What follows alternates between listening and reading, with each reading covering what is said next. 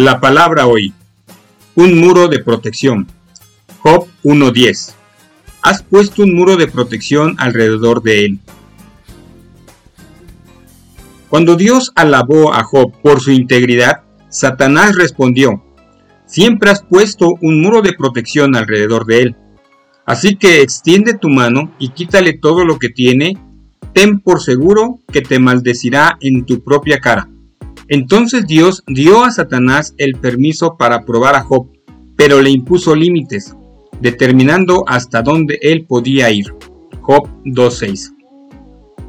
Habrá momentos en que el adversario vendrá como torrente impetuoso, Isaías 59.19, para atacar tu mente, tu matrimonio, tu ministerio y cualquier cosa en tu vida que nació de Dios.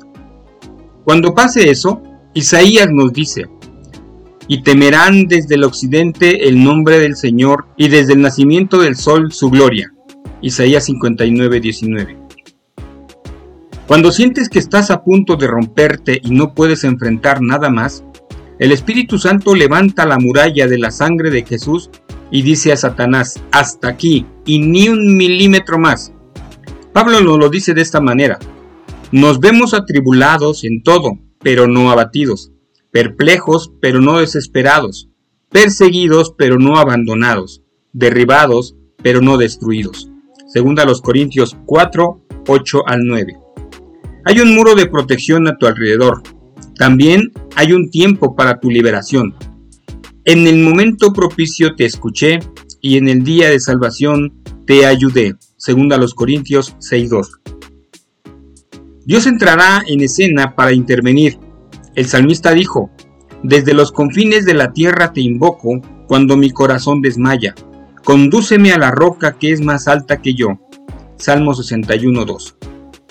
Cuando tus recursos estén agotados y pienses que estás hundido por última vez, Dios ya ha provisto un refugio que es más alto que el que tus circunstancias.